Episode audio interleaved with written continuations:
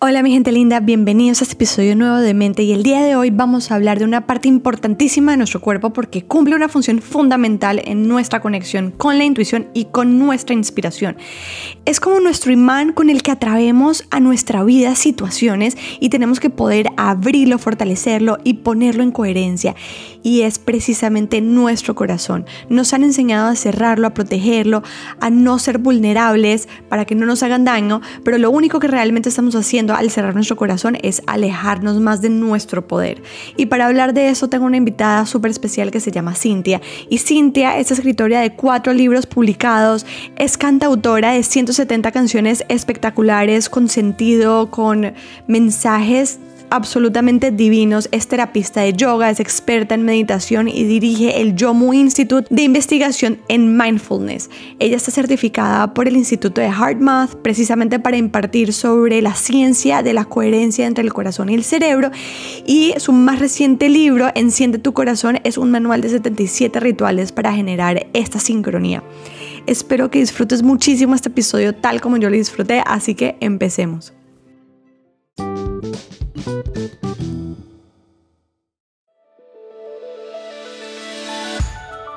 Bienvenidos a Demente, un espacio donde encuentras herramientas, testimonios, consejos y dirección que te guiarán en este viaje de conexión con tu poder, de transformación y de co-creación consciente de la realidad que quieres vivir.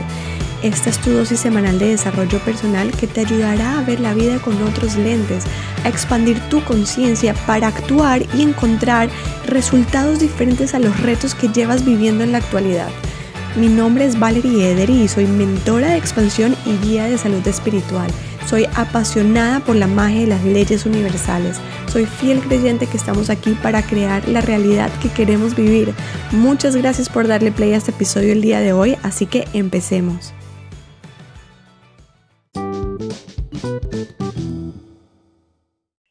Hola Cintia, ¿cómo estás? Bienvenida a Demente, qué rico tenerte aquí. Vamos a tener una, una conversación espectacular. ¡Qué emoción, Val! Valerie, me encanta. Gracias por la invitación. Me encanta esto de Demente, con todo lo que se puede jugar con eso, ¿no? 100%, me encanta. 100%, total. Eh, Cintia, bueno, estoy súper emocionada porque hoy vamos a hablar de un tema que puede sonar como cliché para muchos ahora que escuchen la palabra, pero al final de nuestra conversación definitivamente se van a dar cuenta por qué no es cliché. Y es hablar de el corazón y de la apertura de este centro tan, tan, tan poderoso. Y nada, o sea, entender cómo podemos hacerlo. Eh, ¿Qué pasa cuando lo tenemos cerrado? ¿Por qué lo hemos cerrado? Y bueno, ahí vamos derivando varias preguntas que van a ir surgiendo, pero al final de esta conversación yo quiero que todos los que nos estén escuchando queden súper convencidos de la importancia de empezar a usar nuestro corazón y abrirlo y usar todo el potencial que nos puede llegar a brindar. La inteligencia que late en el centro de tu pecho es... Yo siempre le pregunto a la gente, si te dan la opción de tener dos cerebros o tres, ¿por qué no? Y la gente se queda, wow, la verdad que sí, ¿no? Dicen siempre dos cabezas piensan más, mejor que una, pues tenemos tres cerebros en el cuerpo. Y el del corazón es el foco de, todo mi trabajo eh, de los últimos dos o tres años, muy, muy enfocada en la inteligencia del corazón. Algo que vengo investigando hace 30 años, pero está tomando una fuerza y una, un sentido de esto de despierta la inteligencia de tu corazón. Mm, me encanta. Y de hecho, me encanta el collar que tienes puesto, que es un corazón eh, colgado. Sí, es Mire mi, anillo, les mostré el anillo también es un corazón, para los que no nos están viendo, nos están escuchando, es un corazón, pero no un corazón como el que pintamos, sino literalmente como un órgano. Está muy, muy chévere. Y, me gusta mucho tenerlo acá, como dicen en inglés, the pit of your throat, aquí en este huequito, en este hundimiento de la garganta, para poder hablar desde el corazón de verdad. Mm. Eh, me y sentirlo. ¿Y cómo hablaría el corazón? ¿Qué idioma tiene? Cuál es su voz, cuál es su, mm. música. De verdad, darle una entidad, identidad, personalidad y, con, ahí está la conexión con esa inteligencia. Me encanta. Cintia, y antes de arrancar a hablar en materia, ¿qué tal si te presentas para, lo, Mm. para que los que nos están escuchando sepan de dónde está viniendo toda esta información? ¿Quién eres tú? ¿Qué has hecho? ¿Por qué llegaste a este trabajo de, de- del corazón o en coherencia con el corazón tan divino? Yo em, soy una buscadora espiritual desde que soy muy chica. Mm, desde- al comienzo se manifiesta esto como una niña muy preguntona y rebelde. Ese rótulo, Mm, el label, ¿no? O es muy rebeldona, es muy rebeldona porque no me, no me, no me conformaba con nada. Con respuestas, con explicaciones, siempre me quedaba corto. Y soy, me- empecé a buscar y mi primera, obviamente mis primeros maestros, cuando en la infancia, te digo ocho, siete, ocho años, son los libros. Y empiezo a mm. conectar con Wow. libros, libros. O sea, empiezo a leer, en mi casa había mucho libro, vengo de una casa con, muy intelectual, y había como mucho libro mi alcance. Entonces empiezo a leer de todo. Y me empezó a fascinar, era una cosa, una obsesión con la ciencia ficción Mm, con, con el- los misterios, con escritores como Edgar Allan Poe, que, que te escribe algo aparentemente como de terror, pero que en el fondo es muy místico, o Ray mm, Bradbury, que para quienes no lo han leído, para quienes tienen hijos, es un clásico, Crónicas Marcianas, El hombre ilustrado. Yo me leía todo eso eh, muy chica. wow. Y en mi libro, en este libro, Enciende tu corazón, al final hay como una, una especie de sugerencia o invitación y están estos libros. La cosa es que siempre he, he estado en eso, la música, he tocado música, desde los tres años soy músico, aprendo los instrumentos, y había como una combinación de, de esto, de la lectura, la música y la rebeldía. Empezó a crecer Mm, y por alguna razón del universo magnífico, entro a ver una película cuando tengo 16 años plena dictadura militar en Argentina, el, el clima eh, político, socioeconómico muy difícil. Yo no sé por qué esa película la ponen en un cine club. La película se llama Encuentros con hombres notables. Meetings with. Remarkable Men, que también se la súper recomiendo. Entonces, la, la- la película cuenta la historia de un maestro espiritual que nace en Rusia, hace un recorrido por Afganistán llega a un monasterio, encuentra una, una comunidad de sufis, derviches, giradores, y el maestro lo manda a enseñar a Occidente. Y él se llama. George Ivanovich Gurdjieff. Y funda una escuela, la escuela del señor Gurdjieff, muy fuerte, muy grande, empieza en París y se extiende. Y la escuela del señor Gurdjieff es una escuela de mindfulness. O sea, toda esta historia del mindfulness que viene milenario. Bueno, el cuento es que él crea un sistema de movimientos en donde tu parte derecha va a ser completamente diferente a lo que hace tu parte izquierda. Muy difíciles, requieren atención plena y crea un cuerpo de música que lo encuentran en todas las plataformas, la música del señor Gurdjieff, que es impresionante. Entonces, yo veo esta película, salgo, Valerie, y dije, ¿dónde están? Inspirada. ¿Dónde está? No, te juro que todavía te lo digo y siento todo el cuerpo, el corazón. Ellos tienen música, giran, y bueno, a los 16 años empiezo a buscar los sufis. Encuentro el camino, el, pues, el trabajo del señor Gurdjieff a los 16, 17 años. Todo eso me lleva al yoga, me lleva a estudio ciencias de la información, quiero comunicar todo esto, me convierto en periodista. Wow. Wow, o sea, e- y eras una adolescente que normalmente un adolescente a esa edad está buscando es fiesta y experimentar esas otras experiencias, valga la redundancia, más no necesariamente conectar con su espiritualidad y su propósito. Wow, increíble. había un llamado muy fuerte, pero también tiene que ver con el momento social y político, Valerie. No era un momento de fiesta en Argentina en esos años y era perfecto para mí, claro. porque había mucha, mucha violencia, había mucho miedo, eran épocas de atentados, de bombas, de gente desaparecida. Mm, En ese contexto, yo estoy creciendo. claro. Entonces, la espiritualidad es el camino. Y luego hago mi carrera, me voy a vivir a Buenos Aires, trabajo en televisión, en medios, en radio, escribo y me mudo a Europa. Me voy a vivir a Europa.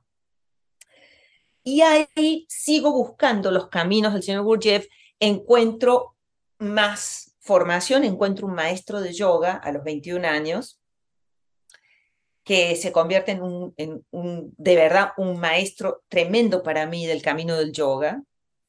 Comienzo a practicar con él básicamente todos los días. Mm. Él viene de la linaje de Sivananda. Encuentro la gente del señor Gurdjieff, sigo buscando los sufis, ya estoy en Europa. Se va cocinando una experiencia. Siempre la música presente, después nos mudamos a Estados Unidos. En Europa hay un chamán argentino que estaba formado en Bolivia que me enseña el tarot. Dos años de trabajo intenso con él para entender este oráculo. Desde los elementos, él lo enseñaba desde el fuego, el aire, la tierra, todos los elementos, el agua. Y durante dos años, esta historia es todo lo que uno va, digamos, aprendiendo suma después. Total. Total, todo está ahí por una razón y es perfecto. Entonces, y nos mudamos a Estados Unidos buscando los nativos americanos, la, las, las enseñanzas ancestrales, la tecnología de estas culturas. Mm. Entonces, ¿a dónde nos vamos? A Arizona. Phoenix, Arizona, donde están ellos, donde están las tribus, donde están los nativos, donde está el corazón de, de esta tierra americana y su conocimiento tan profundo, ancestral. Todo esto va sumando, luego damos un salto a Miami, siempre estoy trabajando en medios, en prensa, en cosas de comunicación. En Miami nace... Y a todo esto, perdón, te interrumpo, a todo esto en tu trabajo em, como periodista, ¿empezaste a hablar un poco de estos temas? O sea, si podías aprovechar este espacio para ir cultivando toda esta información en medios? Sí, sí, porque tú puedes usar, el medio es el mensaje, ¿no? O sea, tú puedes usar la plataforma para contar lo que contarían de una misma manera otros y ponerle otro significante. Claro, claro, claro, claro. Y cuando llego a Miami pasa algo fabuloso. Aparte que me quedo embarazada durante el embarazo de mi primer hijo, Marlon, que tiene 29 años, yo lo que hago es tirar las cartas, leo el tarot, empiezo a practicar todo eso. Están los grupos del señor Gurdjieff fuertísimos en el sur de Florida, todas las semanas con el embarazo a trabajar en la tradición sea, todo eso va cultivando el yoga, la respiración, el trabajo del señor Gurdjieff, la búsqueda, eh, bueno, nace Marlon y surge aquí, en Miami, el boom de las plataformas digitales. Mm. Salud.com, yahoo.com.com.com. Y yo no paro, Valerie, de trabajar todas esas plataformas son un territorio para escribir esto. Claro. Entonces, por ejemplo, en salud.com, que yo he escrito, yo no sé, 15.000 artículos, todo tenía que ver con esta información también, porque eso va sembrando en el que te lee, el que te recibe y el que está conectado con tu vibración. Así y bueno, nace Marlon, estoy en Miami, empiezo a trabajar en un proyecto Mm, en un emprendimiento con una amiga socia que se llama El Paracaidista, la guía de recién llegado. Fundamos este periódico en el año 2001, cuando todo el mundo nos dice, eso no va a funcionar porque se cayeron las torres y es la peor crisis, bla, bla, bla, y dijimos, eso va a funcionar. Hasta el día de hoy existe, nos fue buenísimo. Emprendiendo en una búsqueda que yo creo que muchas mamás, y te escucho a ti y, y sé que te reflejas, es encontrar un camino para desarrollar tu potencial, tu espiritualidad, para contar tu historia sin abandonar a tus hijos en un trabajo de full time, poder estar más presente. Claro. En ese momento ya había nacido Alegra también, entonces ya tenía dos hijos. Y digo, o me meto a trabajar en una corporación mm, de presentadora de tele o de productora de un programa, me toca viajar un montón, o armo un emprendimiento. Y surge este periódico en un momento de gran inmigración al sur de Florida, la guía del recién llegado, con ayuda de todo. Es un espectáculo el periódico. Lo el paracaidista.com lo fundamos con una amiga y socia Aira. Y ahí está todo. Y sigo la práctica, sigo el yoga, sigo ta, ta, ta. Tengo el periódico. Y en un momento empiezo, en la práctica de yoga se hace muy intensa. Y en una clase, Valerie, cuando me despierto de Shavasana, mm. tengo la certeza. Y esto es para toda la gente que nos está escuchando. Dale bola a esa certeza dale bola a la certeza, síguela. Yo me levanto de Shavasana y siento esa alegría, felicidad indescriptible y tengo un pensamiento, ¿cómo puedo extender esta práctica para que no se me acabe esta felicidad? Claro. Y ¿cómo puedo hacer para que otros la sientan? Claro. Y entonces dije, me voy a hacer la certificación para niños, de yoga para niños. Mm porque en todo momento, primero que ya tenía mis hijos, eso por supuesto, como tú sabes, ese llamado a la maternidad, el emprendedor, la emprendedora mamá, las necesidades de los niños, digo, ¿qué o sea, aquí tengo que nutrir este llamado y me hago la primera, yo ya tenía la certificación de yoga grande, las 500 horas de yoga therapy, yo ya estaba haciendo todo eso, estaba embarazada de mi tercera hija, Satya. Me hago la certificación del yoga para niños, un curso, tres días, por probar, por empezar. Inmediatamente me empieza a venir trabajo con el yoga para niños. Claro. Porque yo llevo las flautas, yo llevo la música y eso es como, bueno, la historia es que empiezo a trabajar en eso, dejo el periódico, digo, me voy a dedicar full time. Todo el tiempo estoy manteniendo una corresponsalía con una radio muy grande en Argentina que se llama Cadena 3, que la tengo hasta hoy. Es el trabajo periodístico que he sostenido porque es muy interesante todo lo que se puede explorar, de comunicar y comunicar. Sigo escribiendo, sigo la práctica espiritual, sigo con el yoga, empiezo a dar clases de yoga para niños, las clases empiezan a crecer exponencialmente, Valerie, las mamás me empiezan a llamar. Hay un ¿Estamos hablando de qué año? Esto estamos hablando del año 2007, 2006, 2007. Ok. 2006, 2007, 2008. Hay un momento que tengo escuelas, privados, grupos, pods, cumpleaños, clases. Hay un momento que yo veo 480 niños semanales. Wow. O sea, ¿qué sucede ahí? Ahí hay una cosa muy importante que es el trabajo en el campo, ¿no? La exploración en el laboratorio de química. Sí. Entonces, yo empiezo a sentir y ver y observar, empiezo a buscar música para las clases, no encuentro nada.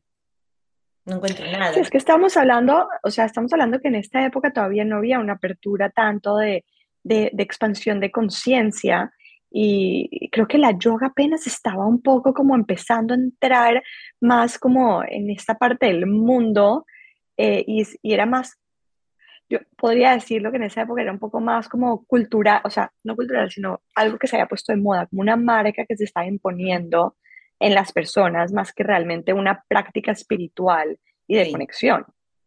Sí, no había nada. No. No había nada y entonces me sucede una cosa muy interesante que es, ok, estoy buscando música, el cancionero latinoamericano de canciones de música para niños es precioso, pero no me sirve para mis clases, porque no invita al niño a mirarse, a respirar, a calmarse, a frotar las manos y sentir la inteligencia del corazón. Entonces empiezo a sentir todo eso y digo, ¿qué hago? Hay que hacer la música. Si no hay, hay que hacerla.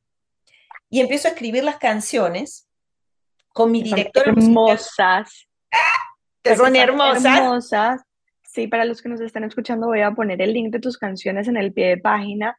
Los que son padres y tienen hijos chiquitos para que se las pongan. De verdad, wow, Cintia, el otro día, y perdón que te Mm. interrumpo, pero em, fui por los niños al colegio y estaban un poco como, eh, con, como con mal genio, ¿sabes? Como que no estaban emocionalmente centrados y les puse la música.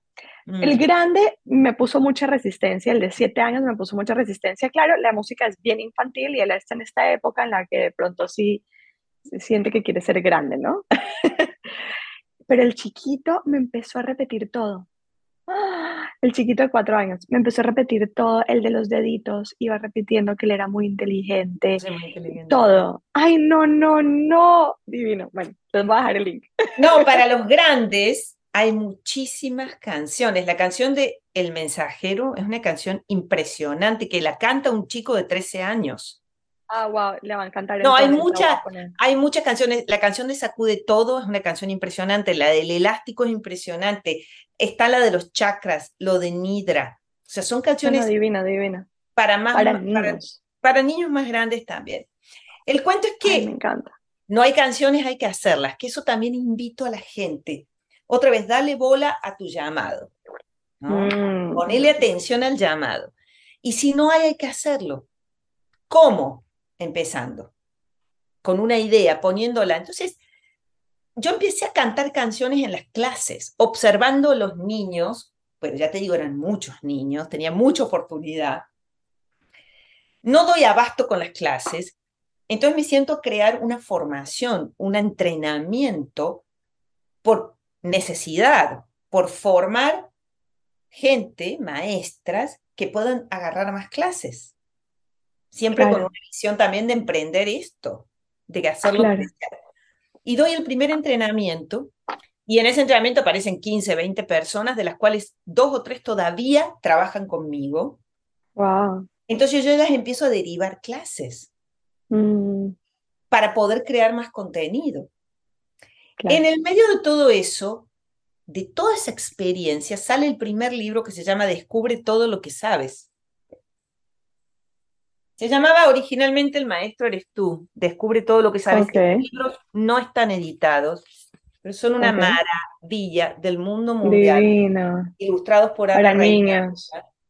Divino. Para niños, espérate, lo escribo para niños y a los tres días las maestras y las madres y los padres y los médicos y los psicólogos me dicen, ese libro no es para mi hijo, ese libro es para mí. Ah. Sí, es un, un, un libro ilustrado, parece que es un libro para niños, está hermoso, Pero no es. ilustraciones divinas, pero pa- aparentemente es para nosotros. Entonces, estoy dando los entrenamientos, escribo este primer libro, fue publicado en el año 2011. Tengamos en cuenta que en el mundo en español no había, en el mundo en inglés hay cosas, ya a esa altura. En el mundo en español no hay nada que hable de mindfulness, de atención plena, de inteligencia emocional, no existía. Disciplina consciente, crianza consciente. Todo eso. No había nada de eso. Y este libro es un libro pionero. Sale el primer libro y saco el primer disco. Y en ese primer disco está, frota tus dos manos, ve a tu corazón, siente cómo late fuerte, fuerte, fuerte, síguelo por siempre, no dudes jamás, es tu guía, es tu guía, no lo dejes de escuchar jamás. Hacemos la canción del corazón. Es que me erizo, te lo juro, te escucho y se me eriza la piel. Mira, hasta los ojos se me aguan. Es Espectacular, es demasiado fuerte. Sí. Y no existía, te estoy hablando del año 2007, 2008, 2009. 2011 sale el libro, 2011 sale el primer disco. Yo trabajo con Claudia Libovich, que es mi mm, directora musical. Zoom no existía, no existía Instagram, no existía WhatsApp, no existía nada. No, es Nos que hace muchos años. Sí, nos metíamos en, ay, no me acuerdo cómo se llamaba, pero era una cosa parecida al Zoom. Para preparar las canciones, yo las iba escribiendo, las íbamos musicalizando juntas y para Argentina grabar. Armar equipos de cantantes, dirección musical, músicos y sale el primer disco. Y de ¿Qué ahí... se llama? Ese es el primer disco de que ahora como porque ahora está forma todo parte del sistema Yomu. Eh, bueno, Mindfulness para la Paz, todos los discos de Yomu, que ya te cuento. No en todo caso, si en Spotify se busca Yomu, están todas. sí, ahí está todo. Todas esas canciones las escribí yo. Bueno, después de un disco viene otro, sigue la práctica, sigue el trabajo, eh, sigue creciendo esto y empiezo a viajar enseñando, entrenando gente. Hago certificaciones de nueve, seis, seis, nueve meses en Argentina, en Perú, en México, entrenando gente para que aprendan. Esto se llamaba Yoga Music en su momento. Sale el segundo libro, bellísimo, Respiremos Juntos. Es todo un libro de respiración. Ese se llama El Maestro Eres tú. La serie se llamaba El Maestro Eres tú, pero este ah, ya, se llama Respiremos Juntos. Lo hemos, hemos ajustado los nombres, pero la serie se llamaba El Maestro Eres tú, Respiremos Juntos. El Maestro Eres tú, Descubre todo lo que sabes. Estos libros no mm. están editados ahora, forman parte de la certificación de Yomo. Pero les he puesto estos materiales porque es la... ¿Cuál es la idea de contar todo esto? Es inspirarlos a decir, si no hay, yo lo puedo crear. Claro. Armo equipos, tengo las ideas, busco las, las personas adecuadas, llamo la vibración adecuada y lo creo. Y de ahí salió seis discos, tres libros, un sistema completo que luego se convierte en Yomu, porque tengo unos socios, Luzma y Enrique, y creamos esta compañía donde se organizan más estos contenidos, se hacen las certificaciones online, que es lo que estamos haciendo ahora, y yo empiezo a crear por mi otro lado, en los últimos, diría, cinco años más fuerte, empiezo a hacer ya toda mi formación con el HeartMath Institute en coherencia corazón-cerebro. Porque entiendo que es todo mi lenguaje desde el comienzo, desde mi primera canción. Todas mis canciones, vuelven, todas dicen, siente tu corazón latiendo, respira, siente tu corazón. Y vuelvo ahí y estoy produciendo todo este contenido, sale un disco nuevo que se llama Enciende tu corazón. Empiezo a sacar estas meditaciones y sale este libro bellísimo que se llama Enciende tu corazón. Aquí lo tenemos las dos. Divino. rituales. Es un, Ahorita vamos a entrar en ese libro porque, porque me llama mucho la atención, pero que, me quería hacer como, como un énfasis en en esta parte en donde tú también insistes que es importantísimo y es escuchar esa voz interna mm. y hacerle caso a esa voz interna. Mm. ¿Qué pasa? Mira que casualmente Cintia está hablando de esto con mi esposo esta semana. Mm. Y es que cuando, cuando nos llega un mensaje, que normalmente esos mensajes nos llega como, como nuestro, viene como de nuestra intuición, que yo la siento más como en el corazón, o sea, viene como un impulso de algo que queremos hacer, que algo, algo que sentimos que queremos hacer, automáticamente lo racionalizamos. De una lo llevamos a la cabeza, lo racionalizamos y como buenos emprendedores empezamos eh, a ver cómo puedo eh, escalar este negocio, cómo puedo eh, sacarle plata eh, más plata, o sea, eh, hacerlo mucho más profitable, o sea, mucho más, eh, que genere mucho más, cómo puedo, es, bueno, puntos suspensivos, si empezamos con nuestra mente racional a crear algo que vino del corazón, de nuestra intuición, y llega un punto donde decimos, ah, no es viable, no lo vamos a hacer, no es escalable, ta, ta, ta, ta, ta, porque le metimos todo el pensamiento. Y lo que yo estaba hablando con él era que, revisando grandes personas que han hecho cosas importantes. Ejemplo, en Elon Musk, ¿ok? Que sus carros son unos juguetes, literal.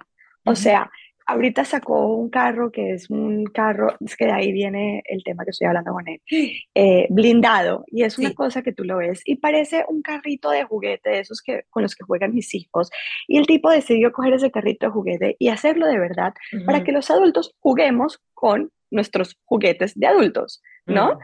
Y es como que si tú lo hubieras racionalizado, dirías, esto no tiene sentido en el mercado, ¿quién va a pagar por esto?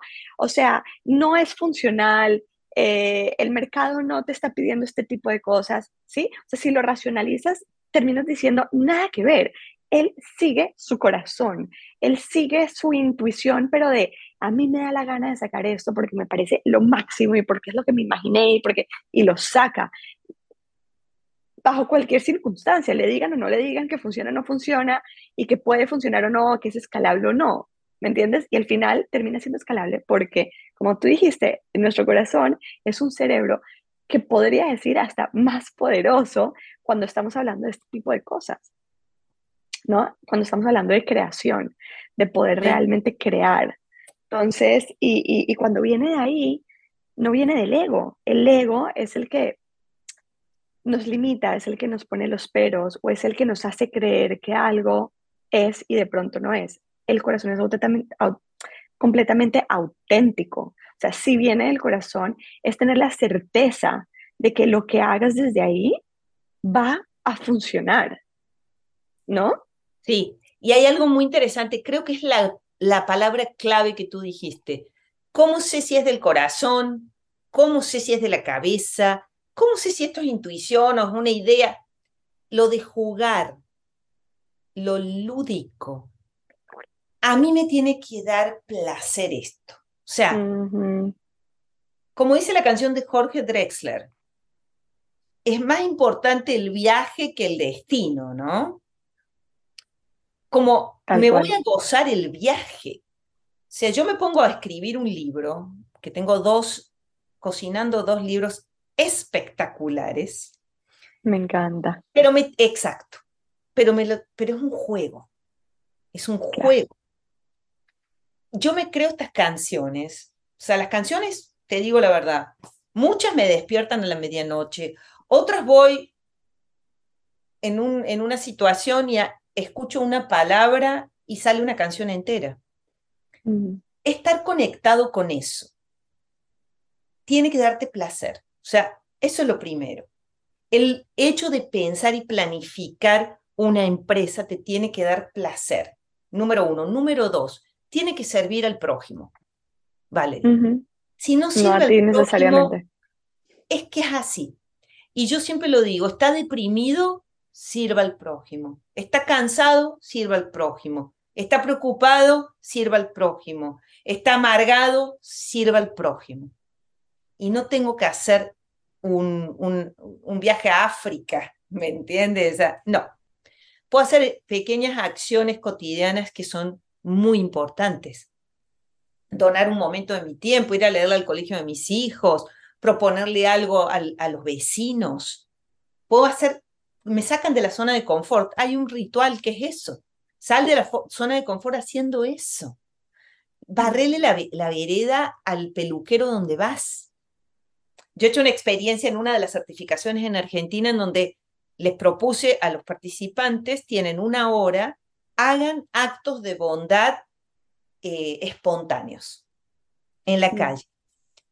Una cosa tan impresionante, Valerie, tan impresionante, porque observo mi ego, mis limitaciones y la entrega lúdica al momento.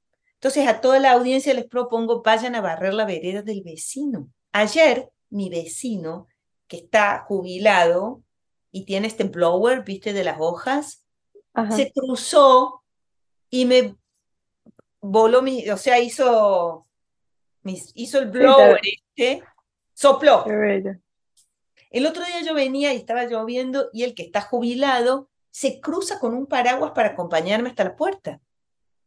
Claro, porque tú recibes eso mismo mm. que tú estás dando. Eso es lo que les propongo. Yo siento una cosa en el mercado ahora que, que lo veo mucho también en todo lo que estoy haciendo. Hay como unos parámetros de cómo se tienen que hacer los emprendimientos y la comunicación del emprendimiento. Y yo no quiero eso, porque no le veo los resultados porque te mata ese... La magia. Esa magia, te la mata. Total, total. Entonces, hay que hacer un balance porque, claro, yo quiero sacar un emprendimiento, voy a hacer una inversión, hago mi inversión de tiempo, de dinero, de ideas, de energía, dejo de hacer otras cosas para eso. Tengo que tener un balance. y sostener la idea. Y siempre menos es más. O sea, ¿cómo empecé yo con todo esto que ahora es un sistema internacional de mindfulness? No hay música, voy a hacer un disco. Estoy lanzando ahora la Escuela del Corazón Encendido con toda esta nueva tecnología, con todas estas meditaciones que estoy creando.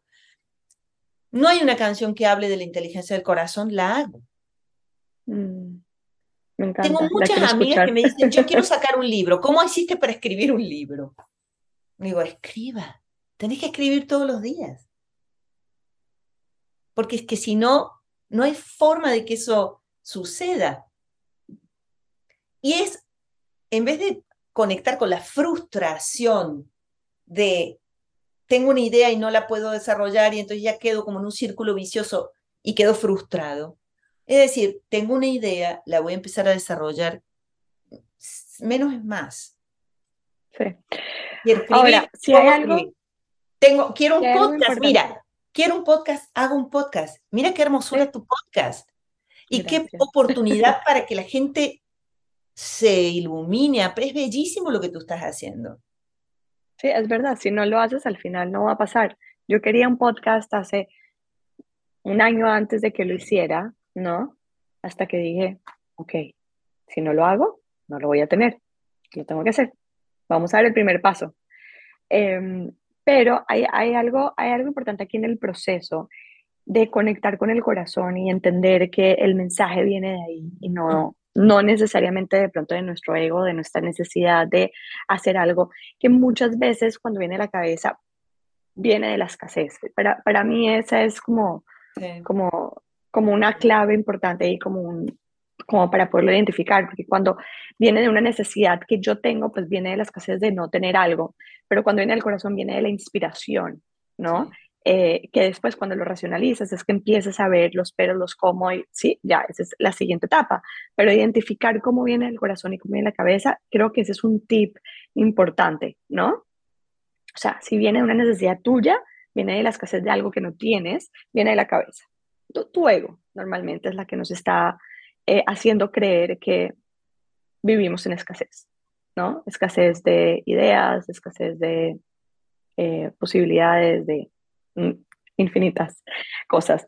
Y nuestro corazón nos habla de la inspiración, de la abundancia, de, ¿sabes? De, wow, como, como tú lo dijiste, wow, qué increíble si puedo crear música, viste, de la capacidad de crear, la capacidad de dar, de poner algo afuera para ti y para los demás, pero desde tener siempre más. Eh, pero otro tema importante y es cómo desarrollas esa inspiración en el corazón, ¿no? Y ahí entramos en el tema de, wow, y si tengo mi corazón cerrado, que mm. probablemente muchos de los que nos están escuchando no saben que en gran parte lo pueden llegar a tener cerrado, ¿cómo hago para acceder a esa inspiración? Mm. Todos todo lo que nos están escuchando cumplen los requisitos, porque son dos requisitos y no tengo dudas que todos los cumplimos. Es, estamos respirando y nuestro corazón está latiendo. Requisitos cumplidos, para empezar. Es muy importante observar eso y regocijarnos con eso. Ya cumplo los dos requisitos para empezar a despertar la inteligencia de mi corazón. Porque estoy respirando, no dudo. Está latiendo, no lo dudo. No conozco el latido, nunca lo sentí, pero está. Yo trabajo con niños con estetoscopios. ¿Cling? Claro. Eso escuchar el latido. ¿Cómo despierto eso? Porque la intuición es una palabra tan grande y tan eh, intangible. Pero la intuición vive en mis glándulas. Cuando yo empiezo a aprender de mi biología y de mis procesos hormonales y químicos, empiezo a entender que esto no es simplemente, ay, que es mi intuición hablando o no, no, no, es que es biología. Mm. La intuición está flotando dentro de mi cuerpo, dentro de mi sangre, dentro de mi sistema linfático. Está en mis glándulas. Y la glándula con la que yo voy a conectar ahora es el timo que es una glándula que está aquí a la altura del corazón y la puedo, lo podemos tocar cuando estamos acá justo en el medio, antes de que empiece la parte de abajo, está mi timo, es una glándula maestra encargada en gran parte de la creación de los linfocitos T, de mi sistema inmunológico. Esta glándula, que ahora se está empezando a, valorizar, revalorizar, era una glándula que estaba ahí, que nadie como como en, el conocimiento científico médico no era importante. Ahora se empieza a entender la función de esta glándula. Fíjate que las glándulas son los chakras. La glándula tiroides es mi chakra de la garganta. La glándula timo es mi chakra anahata del corazón. Tengo mis glándulas suprarrenales, tengo mis glándulas de mis órganos sexuales, tiene que ver con toda la alineación. Tengo mi, glándula pineal aquí en el tercer ojo famoso. Todo está relacionado con el cuerpo. Entonces, esa intuición tiene que entenderse desde una valoración física y biológica. Empiezo a darme golpecitos en el timo, a despertarlo. Y empiezo a respirar y a conectar con palabras de alta vibración. La palabra es todo. Entonces empiezo a decir, cada célula de mi cuerpo está feliz, sana y oxigenada. Cada célula de mi cuerpo está feliz, sana y oxigenada. Empiezo a crear un ritmo binaural, quiere decir que va a mis oídos con dos ritmos diferentes o con dos canales diferentes, mm. pero se unifica. ¿Eso que produce? un cambio en mis ondas cerebrales. Voy a bajar de mi estado beta, este estado de alerta, de, presencia, de, de estoy despierto a un estado teta que no me duerme. No quiero irme a dormir en el medio del día. Quiero poder circular con ondas cerebrales que están coordinadas con mi respiración que bajan mi ritmo cardíaco con palabras de alta vibración. Empiezo a mm. focalizar completamente otra posibilidad. Creo esto que se llama Heart-Brain Coherence, la coherencia corazón-cerebro.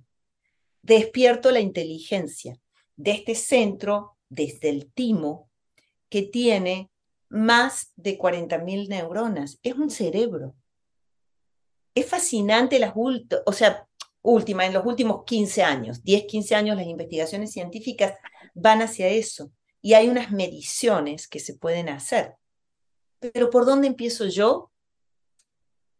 El primer capítulo de este libro de Enciende tu corazón es un capítulo muy, el termómetro. Y hay una información en cada capítulo o en cada ritual de la biología, de la química. Empiezo a sentir mi pulso. Ah, no lo siento. Vamos a la yugular. Ahora lo estoy sintiendo. Mi latido, Valerie, es más, eh, más único, inclusive que mis huellas digitales. Wow. Hubiera pensado que todos los latidos son iguales. Es una, es una, una manera individual, no hay un latido igual al otro en el mundo entero. De no solamente los humanos, seres humanos, sino, como le llamo yo, todos los seres sintientes, todos los reinos, vegetales, animales, inclusive minerales. Estaba viendo, vi una película, no me podía acordar ahora el nombre, una de estas de acción, ya me va a venir el nombre, la vi en Netflix, y los pibes entraban en este servicio secreto, tenían que ponerlo del latido del corazón. Ah, wow. Como identificación. ok. La película es con Jude Law. Ahora me voy a acordar. Igual, igual y tus latidos no cambian en la medida en que cambias también em, las ondas cerebrales y la coherencia. Sí, no cambian los latidos, cambia la frecuencia entre latidos. porque hay Ok. la variabilidad cardíaca mide, que es toda esta investigación del Heart Math Institute, mide los mili- milisegundos de segundos entre latido y latido. Ok. No es lo mismo que tu ritmo cardíaco. Tengo s- 60 latidos por minuto, por ejemplo, o 70 latidos, 80 latidos por minuto. Eso va variando, obviamente, según también cómo, cómo me muevo, lo que hago, lo que como, lo que pienso. Esa variabilidad también va cambiando, según cómo estoy respirando, según cómo estoy pensando, según cómo se está abriendo esta inteligencia. Pero hay una base de latido que es como una huella digital, Mm. completamente individual y único. Eso es lo que quiero aprender, eso es lo que quiero descubrir. Yo no sé cómo late mi corazón. El trabajo del señor Gurdjieff, vuelvo al comienzo de esta charla, se basa en eso. O sea, el señor Gurdjieff te sienta 10 minutos con los pies tocando la tierra a escuchar el latido de tu corazón, sin tocarte. Y vas empezando a ver esta variabilidad. He pensado en algo, he respirado de otra manera, eso va cambiando, mi ritmo cardíaco, mi latido. Quiero bajar mi ritmo cardíaco, bajar mis ondas cerebrales, estar en una presencia plena para poder estar más coherente, para que las cosas que me pasen no me lleven por delante, para no identificarme con las respuestas, las reacciones todo el tiempo. Entonces eso va produciendo unos cambios químicos a nivel cerebral, en mis centros cerebrales, en mi corteza prefrontal, y va produciendo unos cambios hormonales también, en la circulación sanguínea, en mi sistema respiratorio y en mi sistema digestivo, mi otro gran Claro. cerebro. Claro. Es, es fascinante. Cintia, pero, ok, para, para, para irnos como a materia más práctica, danos un tip de cómo podemos empezar a abrir nuestro corazón en cualquier momento. Es muy interesante hacerlo antes de que pase el momento. ¿Ves? Lo que los budistas dicen, eh, una práctica ritual de purificación. Entonces, yo sé mis estresores. Si yo me tiro al estresor sin tener un antídoto, el estresor me va a comer. Total, total. Por ejemplo, el tráfico de Miami o de cualquiera de nuestras ciudades. El tráfico de Bogotá, el tráfico de México, el tráfico de Buenos Aires, de New York, es mi gran estresor.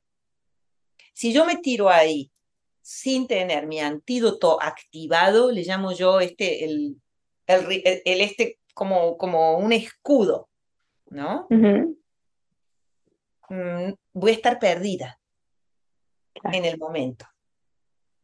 Si tengo una conversación difícil que tengo que enfrentar, decir algo, un problema con mi jefe, en mi pareja, con mi familia, si hay una situación de un familiar enfermo, todo eso que nos produce este estrés, altos niveles de cortisol, yo tengo que empezar a manejarlo antes que pase. Entonces, la primera invitación es a tener un minuto por día, preferiblemente a la mañana, cuando yo me despierto y mis ondas cerebrales están en estado teta, todavía no estoy del todo alerta. Es el perfecto momento para sentir el latido y para hacer mis oraciones, mis rezos, mis afirmaciones. Entonces, concreto, voy a en- encontrar mi latido. Voy a empezar a entender cómo va variando según cómo me muevo, cómo pienso. Número uno. Activo el timo. Número dos. Esta glándula, porque además me va a activar mi sistema inmune. Claro.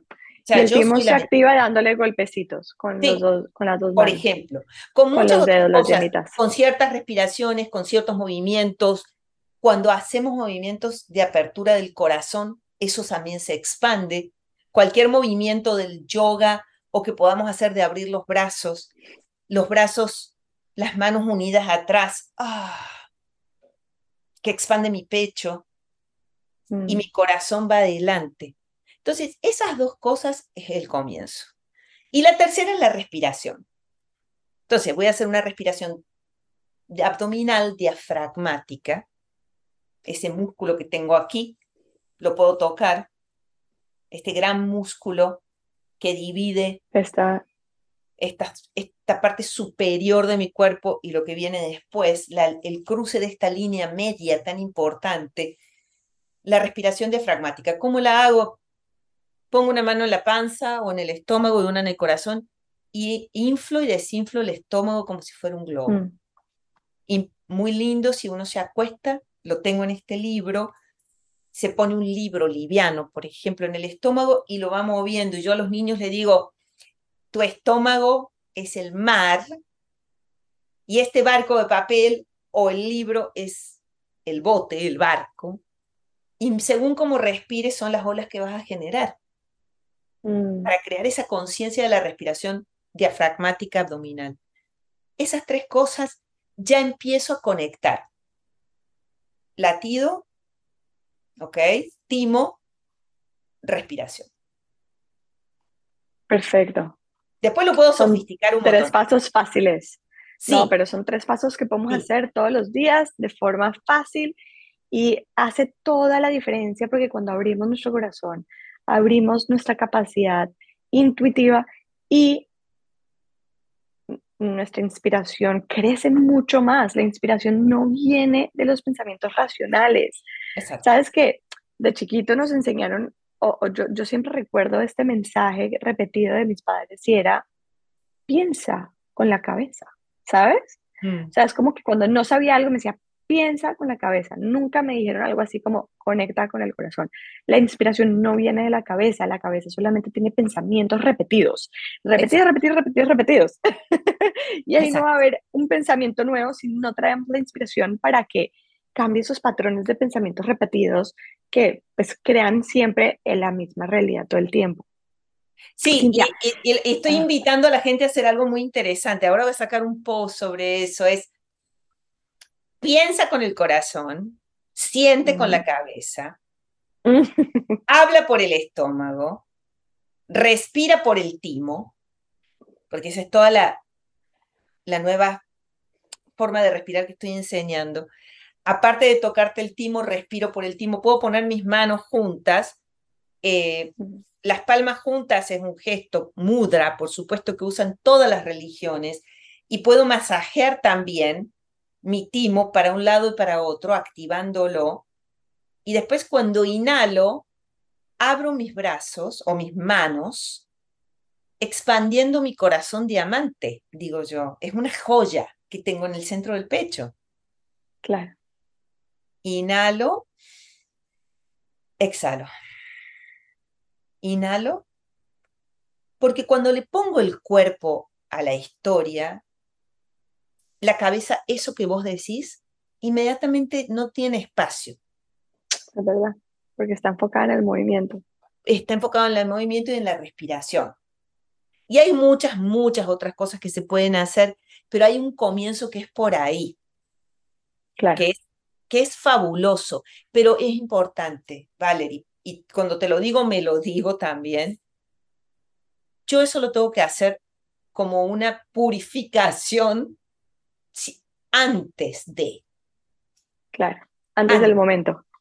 Antes del momento. Quiere decir que lo tengo que instalar como un nuevo hábito. Eso que vos decís, me dijeron que tengo que hacer así, repito, obtengo los mismos resultados. Claro. Estamos cambiando paradigmas de hábitos también en toda esta inteligencia del corazón. Entonces, hay técnicas de quick coherence que se llaman de coherencia rápida, en donde voy a respirar tres veces, voy a sentir que respiro desde el corazón y le voy a poner una palabra altruista de alta vibración. Yo soy luz. Yo soy luz. Hay técnicas rápidas para balancear negatividades. Mm. Traigo el momento, lo que me está sucediendo, lo que está, me está agobiando, vuelvo a respirar desde el centro del pecho y le pongo una, un antídoto, una, un contrapeso a la ansiedad que le puedo poner. Calma, calma, calma. Mm. Eso va haciendo un efecto que no es solamente metafórico, qué bonito, es un efecto biológico. bioquímico en el cuerpo. Pues automáticamente empezamos a segregar otro tipo de hormonas que nos llevan al balance y a y empezar a pensar con mucha más claridad. Y es un campo electromagnético que está medido. Y el campo electromagnético de mi corazón tiene una expansión mayor que la de mi cerebro. Eso está medido. Si yo puedo ampliar ese campo electromagnético, pienso mejor, tomo mejores decisiones, no estoy llevado por las circunstancias, no estoy comido por la ansiedad y el miedo, tengo discriminación de qué voy a consumir, qué voy a elegir para mi nutrición. Mm. Mi nutrición alimenticia, mi nutrición auditiva, mi nutrición visual. Visual, total. ¿Cuánto tiempo voy a pasar mirando historias en Instagram? ¿Cuánto tiempo me voy a clavar mirando series en Netflix? ¿Cuánto tiempo voy a pasar escuchando las canciones de moda? Empiezo, empiezo o enganchado con relaciones tóxicas. O eso. Entonces empiezo a decir, ¿qué me nutre? Todo me nutre. El medio ambiente me nutre, lo que como me nutre. La... Y empiezo a leer los, los labels, ¿no? Las etiquetas. Esa letra pequeña de la etiqueta del alimento, que cada vez lo leo más y cada vez aprendo más y cada vez tengo más conciencia de que todo esto es pura cosa que no me puedo meter en mi cuerpo. Lo mismo con todo. Claro. Claro, porque la alimentación no es solamente lo que comemos por la boca. O sea, eh, ya va, los pensamientos y las emociones son uno de los alimentos más importantes que nosotros tenemos, porque tú también te puedes estar alimentando divinamente con verduras, frutas, todo orgánico y natural, que si tenemos pensamientos tóxicos, negativos o mismo emociones que no estamos pudiendo procesar, nuestro cuerpo no absorbe los nutrientes.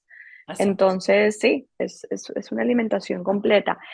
Eh, Cintia, ¿qué me, ¿qué me dices de estas personas que le cuesta mucho trabajo sentir emociones y sentir amor y ser vulnerable y poder, poderse conectar con, con sus propias emociones. Por ende, le cuesta dificultad conectarse con las emociones de los demás. Es muy interesante eso. Primero ver de dónde viene, ¿no? De dónde viene esta, estas como paredes. Bloqueo. sí, bloqueos, bloqueos emocionales. Y esto es un proceso de sanación también, porque nosotros traemos mucho. Y ojo, no es que traigamos mucho solamente de esta vida o de o lo que me hizo mi mamá o mi papá. Nosotros traemos una información ancestral, siempre lo digo, ancestral, cultural y educativa, Valerie, educativa. En la gran mayoría de nuestra educación, de nuestro upbringing, hay una palabra que es la clave para todo esto que me has descrito, que se llama culpa. Guilt. Mm. Esa palabra es la punta de un ovillo gigante que nos desconecta de las emociones, nos desconecta de la vulnerabilidad, de la posibilidad de hablar, de la verdad que sale de nuestra garganta. Guilt, culpa. Y es algo que está tan metido en nuestro sistema, en nuestro ADN, que es la invitación es empezar a mirar eso con mucho amor, con mucha paciencia y con mucha claridad.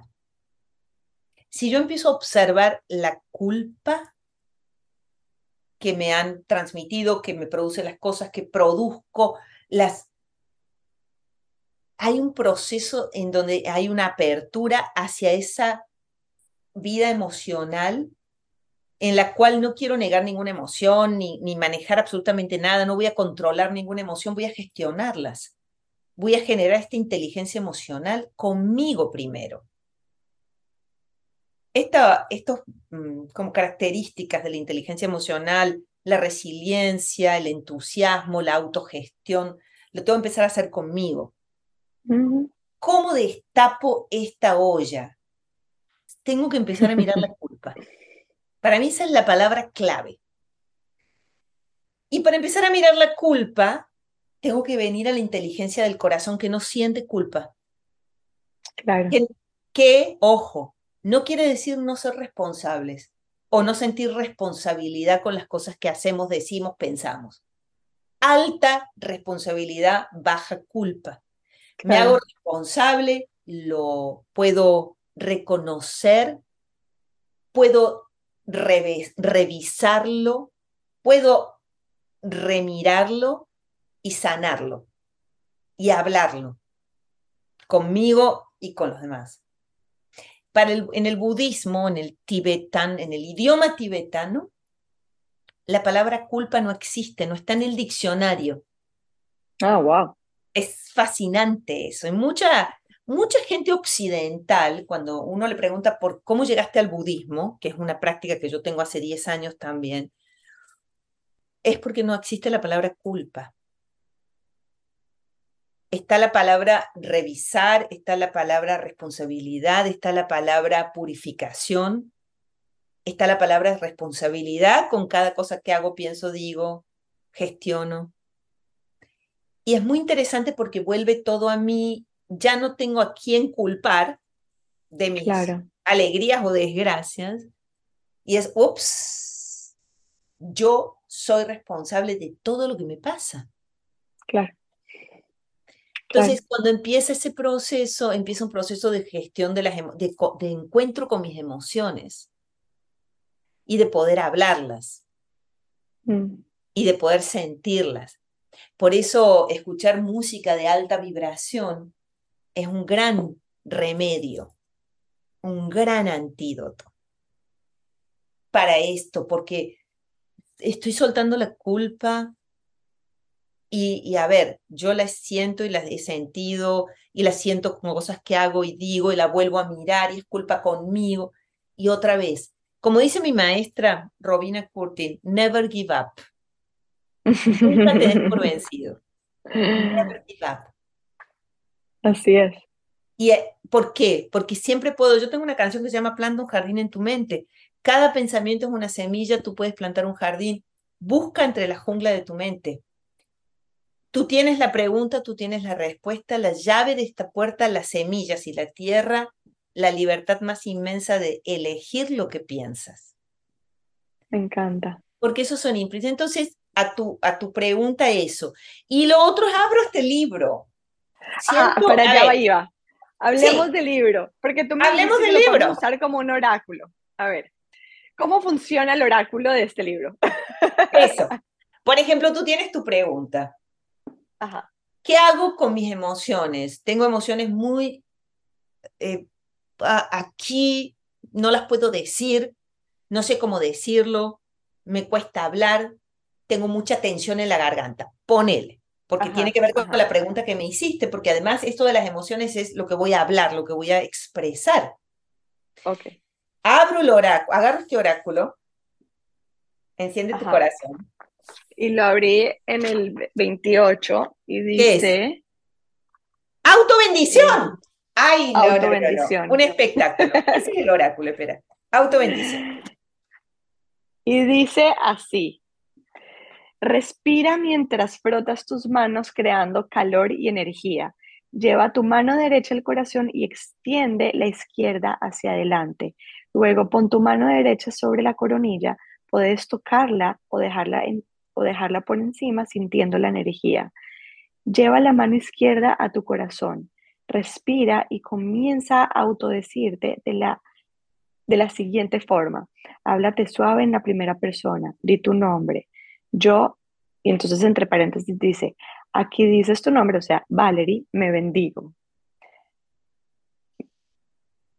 Y después dice, me bien digo.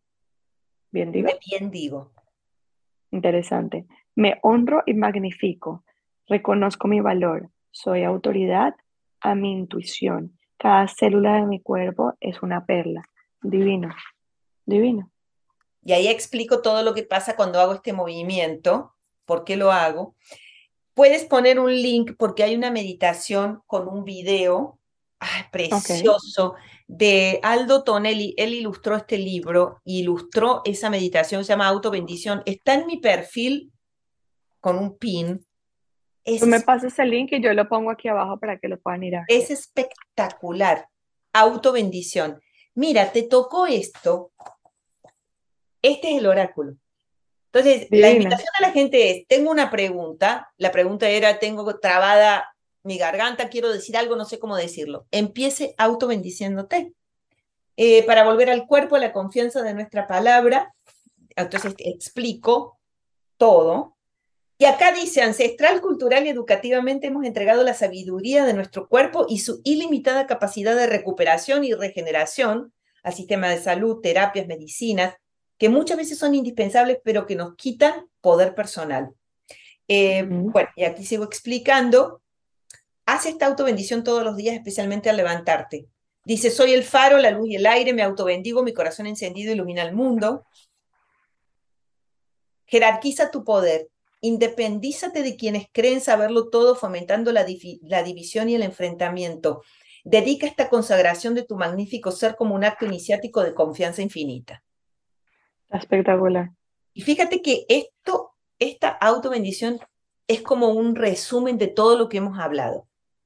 Wow, increíble. Y eh, literalmente abrí la página y la abrí en ese punto, o sea, ni siquiera en la mitad de la explicación, lo abrí ahí. Sí. Bien. Ese es el oráculo y tiene que ver con la inteligencia del corazón, porque cuando yo empiezo a, es lo que te estoy diciendo, respiro, siento mi latido, estoy generando esto. Ajá. Un movimiento. comienzan a alinear, mi, mi sistema inmune se alinea, mis hormonas se alinean, mis glándulas, mis músculos, mis ganglios, que no son lo mismo que glándulas, aquí.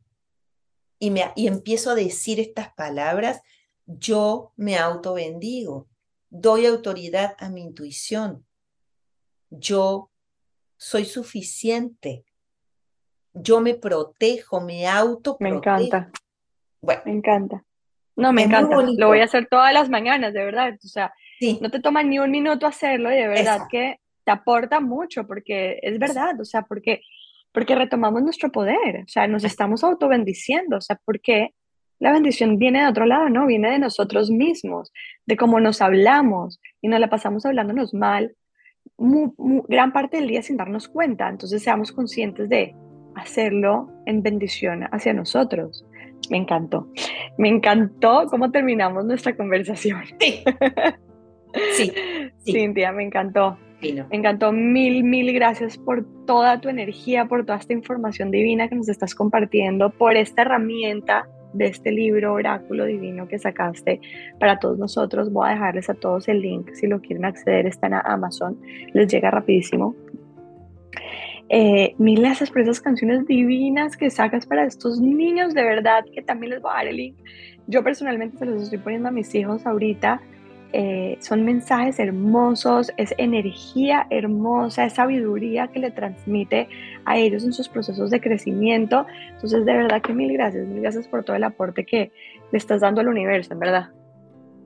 No, a ti por abrir estas puertas y, y, pues dar esta oportunidad de que la gente se conecte con, este, con esta tecnología que está aquí.